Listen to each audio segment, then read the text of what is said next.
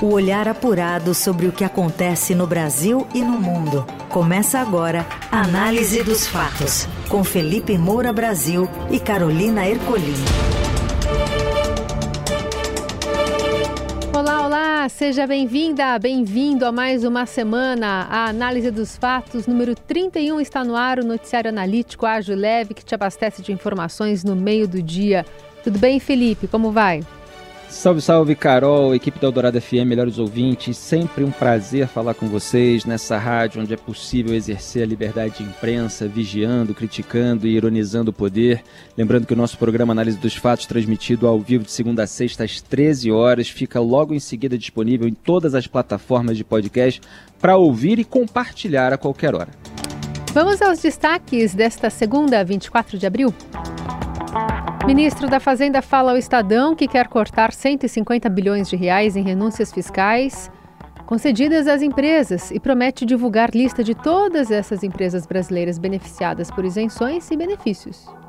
Em viagem a Portugal, Lula diz que não vai vender estatais e volta a criticar juros em encontro com empresários. E mais, a Avenida Paulista tem três roubos por dia, o maior número em uma década. O que acontece no Brasil e no mundo. Análise dos fatos.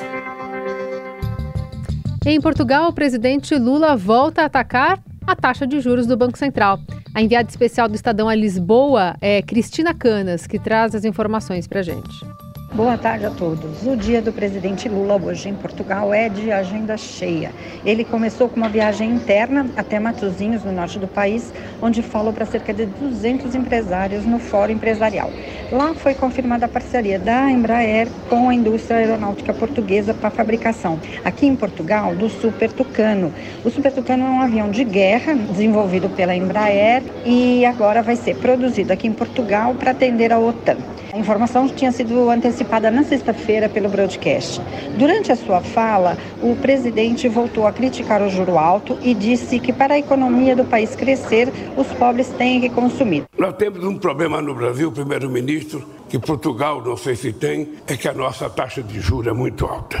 No Brasil, a taxa Selic está 13,75.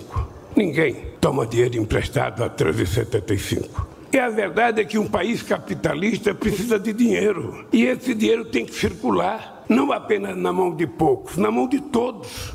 É por isso que eu digo sempre: a solução do Brasil é a gente voltar a colocar o pobre no orçamento. É a gente garantir que as pessoas pobres possam participar. Porque quando eles virarem consumidor, eles vão comprar. Quando eles comprarem, o comércio vai vender. Quando o comércio vender, vai gerar emprego. Ele repetiu também que não vai vender estatais e disse que ele quer parcerias com a iniciativa privada. Depois, Lula dirigiu-se principalmente aos empresários portugueses e garantiu que vai promover a estabilidade política, social e jurídica que incentiva os investimentos. O presidente disse também que passou os três primeiros anos do governo preparando o Brasil para um salto de qualidade.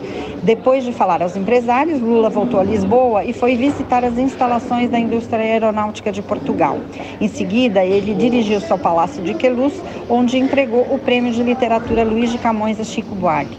O compositor e escritor ganhou esse prêmio em 2019, mas o ex-presidente Jair Bolsonaro recusou-se a assinar esse diploma. Então, agora, finalmente, Chico recebeu essa honraria. É o maior prêmio da literatura de língua portuguesa. À noite, o presidente e a primeira-dama Janja vão para um jantar que vai ser promovido pelo embaixador do Brasil em Portugal, Raimundo Carreiro.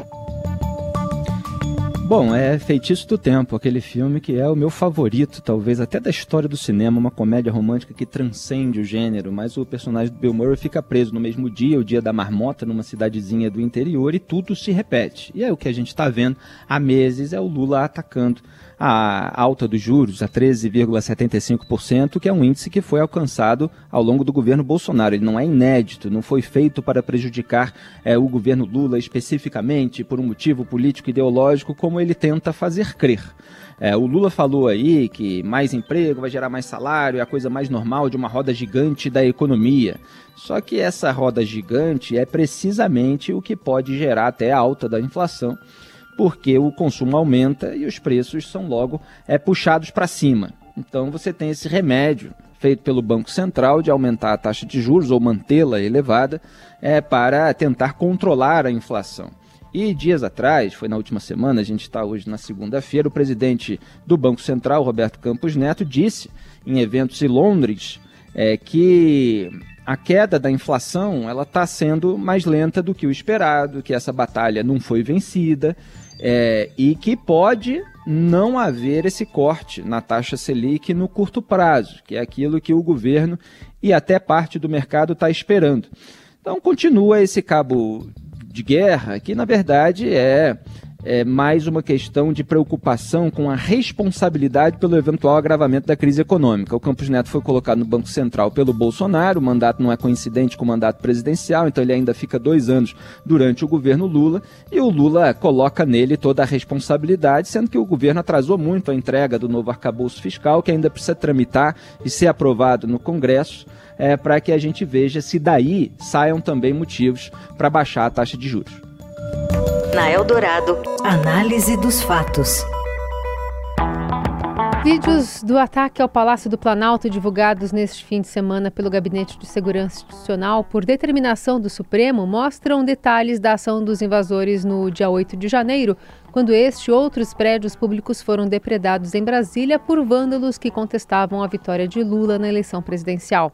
As imagens do circuito interno do palácio reforçam a ação violenta cometida por extremistas. Além da depredação do patrimônio, as gravações mostram agentes do GSI cumprimentando invasores e até a tentativa de arrombamento de caixa eletrônico. O ex-ministro Gonçalves Dias aparece surpreso ao se deparar com extremistas no terceiro andar do Planalto e atônito ao ver os estragos na portaria principal. O Supremo Tribunal Federal, que começa a julgar na terça, se torna réus mais 200 denunciados pelos atos golpistas. Os ministros têm até 2 de maio para apresentarem seus votos. A lista inclui suplentes de vereador, pequenos empresários e advogados.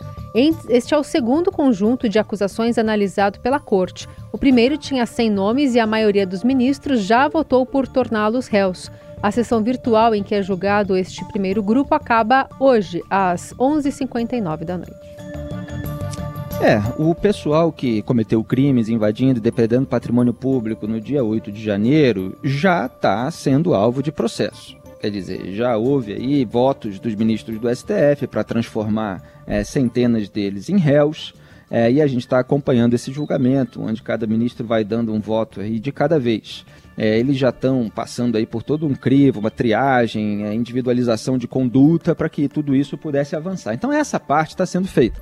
A parte da responsabilização de autoridades é, do Distrito Federal, ela também está sendo feita desde que aconteceu. Quer dizer, Anderson Torres, que era o secretário de Segurança Pública, que foi ministro da Justiça e Segurança Pública do governo Bolsonaro, está preso até hoje aliás, está é, aí para prestar depoimento, etc., reclamando, evidentemente, que está preso. O Ibanês Rocha, governador do DF, foi afastado, depois foi posto de novo no cargo pelo Alexandre de Moraes, até segunda ordem. É, o que não aconteceu foi qualquer tipo de responsabilização em relação ao governo federal ou a qualquer um dos seus membros. E, obviamente, é, quando você tem um gabinete de segurança institucional responsável por garantir a segurança do Palácio do Planalto, e isso faz parte do governo, com um ministro-chefe indicado pelo próprio presidente, no caso Gonçalves Dias indicado pelo Lula, é evidente que é, esse GSI falhou, esse gabinete falhou, porque não houve segurança. O prédio do Palácio do Planalto ele foi invadido. Então, é, é quando as, ima as, imagens aparecem, mostrando ainda mais como eles estavam lá completamente perdidos, abobalhados, é, sem saber o que fazer, orientando gente para passar de porta, o outro estava dando água, etc. É claro que pegou mal. E o Estadão revelou que o governo tentou é, esconder essas imagens até 2028 as imagens que mostram o Gonçalves Dias, então ministro-chefe do GSI, lá no Palácio do Planalto no dia da invasão. É, a oposição ficou fortalecida, está cobrando a CPMI, não deu mais para o governo barrar, como tentou fazer ao longo desses últimos meses.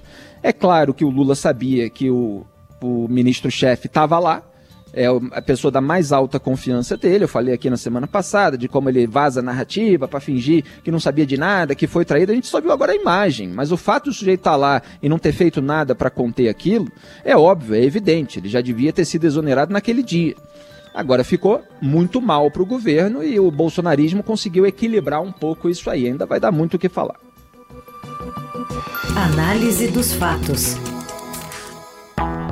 Em entrevista exclusiva ao Estadão, o ministro da Fazenda, Fernando Haddad, afirma que impostos sobre Shein, Shopee e AliExpress será cobrado na hora da compra. Diz também que a caixa preta das renúncias fiscais será aberta no governo Lula. A apuração é da colunista do Eldorado, Adriana Fernandes. O Ministério da Fazenda vai adotar um modelo de cobrança que permitirá o desconto do imposto na hora da compra dos produtos vendidos em grandes plataformas internacionais de e-commerce como Shein, Shopee e AliExpress. Em entrevista ao Estadão, publicada no jornal de hoje, o ministro Fernando Haddad explicou a medida, que chamou de Plano de Conformidade da Receita Federal. Essa medida é necessária, segundo ele, para garantir uma concorrência justa com as empresas de varejo instaladas no mercado interno brasileiro. Segundo Haddad, é assim que funciona nos Estados Unidos e na Europa, onde todos os impostos devidos estão incluídos no preço. O ministro antecipou que, a depender do ritmo das negociações, o governo pode estabelecer um plano provisório de conformidade para que o varejo e o setor de comércio eletrônico se reúnam com o compromisso de chegar a um denominador comum sobre o que é justo para os dois lados. Haddad informou que Shein, Shopee e AliExpress firmaram em reunião com o Ministério da Fazenda compromisso de se adaptar a esse plano de conformidade. Ele também se reuniu na quinta-feira passada com dirigentes do Instituto para o Desenvolvimento do Varejo, IDV, entidade que representa alguma das maiores empresas do setor no Brasil. Depois do recuo do governo em acabar com a isenção das compras feitas pelo e-commerce internacional, feitas de pessoa física para pessoa física até 50 dólares, os grandes varejistas nacionais criticaram a medida e pediram tratamento justo. O recuo foi uma decisão do presidente Lula, que cobrou do Ministério da Fazenda uma alternativa após a repercussão negativa do anúncio do fim da isenção pela Receita Federal. O final dessa entrevista do Haddad para o Estadão tá até engraçado, né? Que se pergunta ali se toda a polêmica em torno do assunto ajudou e ele responde: ajuda se tem um plano. Se você sabe onde quer chegar, se é justa causa, ajuda. Passa 48 horas de aperto e aí o repórter: a avaliação é de que o senhor havia é, recuado. Bom, mas já avancei então, responde o Haddad. E aí o jornal pergunta: recuou para avançar? E ele responde: a vida política é assim, não vai ganhar todo dia. O importante é ganhar o jogo, vai tomar um gol de vez em quando. Se tiver capacidade de reação, com tudo que é polêmica, é assim. Então eu comento, é, a questão é, é, onde que o Haddad quer chegar? O Haddad quer dinheiro para fechar as contas, porque ele apresentou um novo arcabouço fiscal que prevê crescimento de despesas, se controla o índice de crescimento das despesas, quer dizer, mas que vai ter mais gasto, vai ter mais gasto. Então ele precisa de uma arrecadação alta. Ele falou ali em conseguir arrecadar é, mais 100, 100 bilhões, entre 100 e 150 bilhões. Então ele está vendo de onde tirar. Está tirando de aposta eletrônica e fim de isenções tributárias, etc. E anunciou daquela maneira completamente aloprada. Veio a Janja lá no Twitter, a isenção que eu estou falando para compras até 50 dólares, né, de pessoa física para pessoa física, etc. Aí veio a Janja no Twitter, primeira dama, esposa do Lula, para dizer, diante da repercussão negativa, que não, é, isso ia ser uma taxação exclusiva para as empresas, não para o consumidor. Aí o pessoal teve que explicar o beabá para ela, de que quando se taxa a empresa, ela acaba repassando para o consumidor final parte desses custos extras, é, que, que vem com determinada medida. É, então, isso ainda tende a acontecer, apesar é, dessa solução aí que o Haddad está tentando criar, com desse jeito de se equilibrar todos os pratinhos ao mesmo tempo. É, porque você tem outras empresas que querem essa equidade, você tem o público que está reclamando da possibilidade de aumento, e você tem o presidente da República que, diante do desgaste que qualquer possibilidade de aumento de produto gere na população, está preocupado com a perda de popularidade. E é, é por isso é que houve esse recuo. Agora o Haddad tenta ver é, é como fazer. Agora, no fim das contas, é, as empresas chinesas podem até cumprir, pelo menos no início, é, assinaram aí termo de é, conformidade. Agora, o preço vai subir, é, elas vão pagar um imposto, então, assim, inevitavelmente é, é, o, o, preço acaba subindo. Vamos ver se tem alguma estratégia aí para tentar controlar isso. E ele fala ali na entrevista de trazer para produzir no Brasil e tal. Isso aí é mais conversa para boi dormir, né? Para eles ainda é mais é, produtivo, ainda é mais competitivo fazer lá fora. Você ouve Análise dos Fatos com Felipe Moura Brasil e Carolina Ercolim.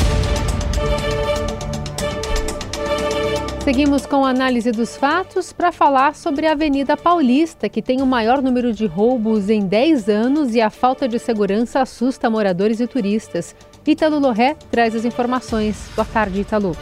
Olá, pessoal. Boa tarde. Bom, a Avenida Paulista teve no ano passado o maior número de roubos dos últimos 10 anos. Foram registradas 1.106 ocorrências, o equivalente a 3 casos por dia. Já os furtos atingiram o segundo maior patamar da série histórica, com mais de 6.300 casos. Esses números são de um levantamento feito pelo Estadão com base em dados da Secretaria de Segurança Pública obtidos via Lei de Acesso à Informação. Na maioria das vezes, segundo fontes ouvidas pela reportagem, os roubos e furtos que acontecem na Paulista são cometidos por pequenos grupos, com menores de idade como integrantes. A ação ocorre tanto a pé quanto de bicicleta e o celular é o principal alvo dos criminosos. A Secretaria de Segurança Pública afirma ter intensificado ações preventivas e ostensivas na Paulista nesse ano. Conforme a pasta, 33 suspeitos foram presos por lá no mês passado. Já a Prefeitura diz que a Guarda Civil Metropolitana faz patrulhamento constante na região, principalmente aos fins de semana. O domingo, quando a Paulista fica fechada na maior parte do dia, concentra um terço dos casos de roubos e furtos. Os crimes passaram a ocorrer sobretudo nos arredores do MASP depois da pandemia. No ano passado, 4 em cada 10 casos se deram a no máximo 350 metros do prédio histórico, segundo o levantamento. No site do Estadão, a gente reuniu relatos de vítimas de roubos e furtos e compilou outras informações interessantes, como quais são os pontos com mais registros de crimes na Paulista. Para mais informações é só acessar o site do Estadão. Olha, Carol, quando eu vim morar em São Paulo aqui em 2017, é, eu comecei a andar ali na Paulista, trabalhava ali, é, e as pessoas falavam para mim: não expõe o celular não, quando eu estava com o celular na mão. É, e eu, o quê? Por quê? Não, pode vir assaltar você e tal. Ah, tá. É, porque eu, carioca, ando muito atento, né? E se carioca ser assaltado em qualquer outro lugar é humilhante, que a gente é assaltado cedo no Rio de Janeiro já aprende a ficar alerta para o resto da vida. Agora, é, é, é, já acontece há muito tempo esse tipo de assalto na Paulista. É uma área muito movimentada. Você tem esses assaltantes de bicicleta ou em pequenos grupos, tem menores de idade, e aí você tem toda uma leniência legal é, que eu já aponto há muitos anos no meu trabalho. E você tem muitas ruas de escoamento, quer dizer, para onde eles podem fugir é, durante o tumulto que eventualmente se cria.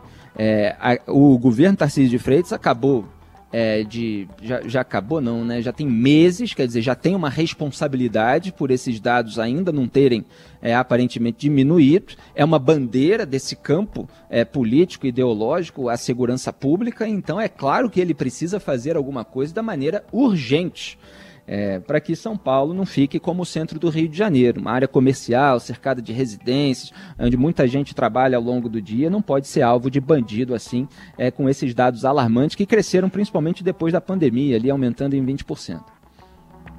Na Eldorado, análise dos fatos. Parece que o posto de comando da seleção brasileira masculina de futebol continuará distante para os técnicos Fernando Diniz e Abel Ferreira. Conta mais, Morelli. Olá, amigos! Hoje quero falar um pouquinho de seleção brasileira, mas que também envolve dois treinadores do futebol nacional. Abel Ferreira do Palmeiras e Fernando Diniz do Fluminense. São os dois times que a gente gosta de ver jogar. O Palmeiras, por tudo que tem feito sob o comando do técnico português, e o Fluminense, que lidera o Campeonato Brasileiro depois de duas rodadas, duas vitórias. Diniz levou esse time a uma virada espetacular na decisão do Campeonato Carioca contra o Flamengo, que tinha vantagem no primeiro jogo da decisão, e agora tem a calmaria e tem tranquilidade e tem o apoio dos jogadores e da torcida para comandar esse Fluminense. A gente vem falando de Fernando Diniz há algum tempo, a gente vem falando do Fluminense há algum tempo e parece que nesta temporada o time se consolidou mas tudo pode acabar se a CBF realmente fizer uma oferta para um desses dois treinadores. Tanto Diniz quanto Abel são observados pelo comando da CBF para dirigir a seleção brasileira no lugar do Tite. Lembrando, o Tite saiu, a seleção não encontrou treinador, a seleção colocou Ramon Menezes no cargo interinamente e fica enamorando treinadores da Europa que me parecem muito difíceis, né, de aceitar esse compromisso. O mais procurado, o mais falado, o mais comentado é Carlo Ancelotti do Real Madrid, mas ele já disse que fica no clube espanhol até junho de 2024 e a seleção não vai esperar até lá, a CBF não vai esperar até lá. Então vai ter que se virar de outra forma. Diniz e Abel estão sendo observados e em algum momento esses dois treinadores vão ser convidados ou um ou outro para comandar a seleção brasileira. Tomara, tomara que a CBF não faça isso. Tomara que a CBF deixe esses dois treinadores em seus respectivos times. É isso, gente. Falei, um abraço a todos, valeu! É, eu preferia Ancelotti do Real Madrid, mas o cara vai deixar o melhor time do mundo, né, para treinar a seleção brasileira depois de todos, todos esses vexames nas últimas Copas do Mundo. É muito complicado. O salário dele também lá é altíssimo. Eu preferia Guardiola, Pepe Guardiola, até o Jorge Jesus, que deu tantas alegrias à minha nação rubro-negra. É, mas eles ficam olhando aí os técnicos dos times que estão fazendo sucesso no Brasil nesse momento. Não sei se vai resolver muito a nossa questão. Acho que tem uma questão de mentalidade no, no nosso futebol futebol, mas isso demandaria muito tempo de comentário. Aliás, gostei do Sampaoli, apesar da derrota do Flamengo para o Internacional, que o Flamengo está horrível, como eu tenho dito aqui nesse programa, ele cobrou dos jogadores, tem que fazer gol, tem que acertar. É, eu, eu, eu gosto de técnico que cobra mesmo dos jogadores, os jogadores precisam ser cobrados. Falei aqui que não ia ser mudando o técnico simplesmente, que tudo ia mudar. Quer dizer, o pessoal ficou rico, ficou famoso, é, e agora tem que mostrar que está correndo atrás é, que não deixou a peteca cair, não. O que acontece no Brasil e no mundo. Análise dos fatos. O cantor britânico Ed Sheeran começa nesta segunda a ser julgado por suposto caso de plágio que envolve sua canção Thinking Out Loud e Let's Get It On de Marvin Gaye.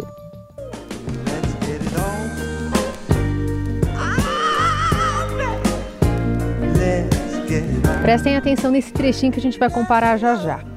Os herdeiros de Ed Townsend, coautor de Gale no clássico Soul de 1973, processam Sheeran, alegando que o hit de 2014 da estrela pop inglesa tem semelhanças impressionantes com Let's Get It On, os elementos comuns evidentes que violam dos seus direitos autorais. O processo aberto em 2017 finalmente chegou a um julgamento que deve durar uma semana no Tribunal Federal de Manhattan.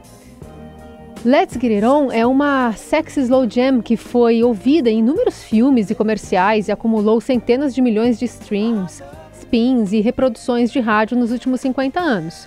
Thinking Out Loud, que ganhou o Grammy de melhor música do ano, é uma abordagem muito mais conjugal sobre amor e sexo. Darling,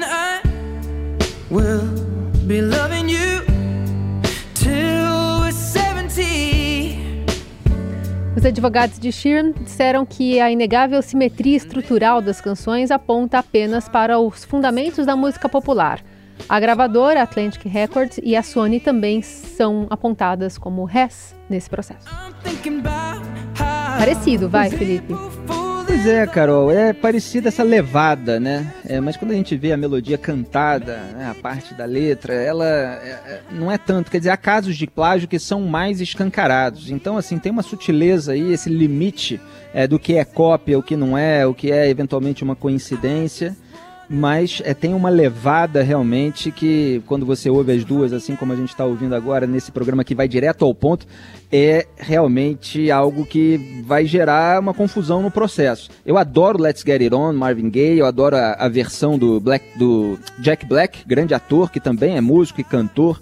É, ele gravou para o filme Alta Fidelidade, que é um dos meus filmes favoritos, com John Cusack, recomendo muito. É um filme dirigido pelo Stephen Frears, que tem essa música, então essa música ela sempre fica na minha cabeça, eu adoro. Plagiá-la seria um absurdo. Vamos ver aí, tecnicamente, se vai ser considerado um plágio ou não. E é assim que a gente encerra o análise dos fatos desta segunda com produção, edição e coordenação de Laís Gotardo. Trabalhos técnicos de Moacir Biasi, o comando da mesa de som é de Carlos Amaral e eu lembro que tem artigo meu hoje publicado no Estadão, Negacionista de si próprio. Lula é negacionista de si próprio, como está no site do jornal, para quem quiser ler, eu recomendo muito. Um grande abraço a todos e até amanhã. Até.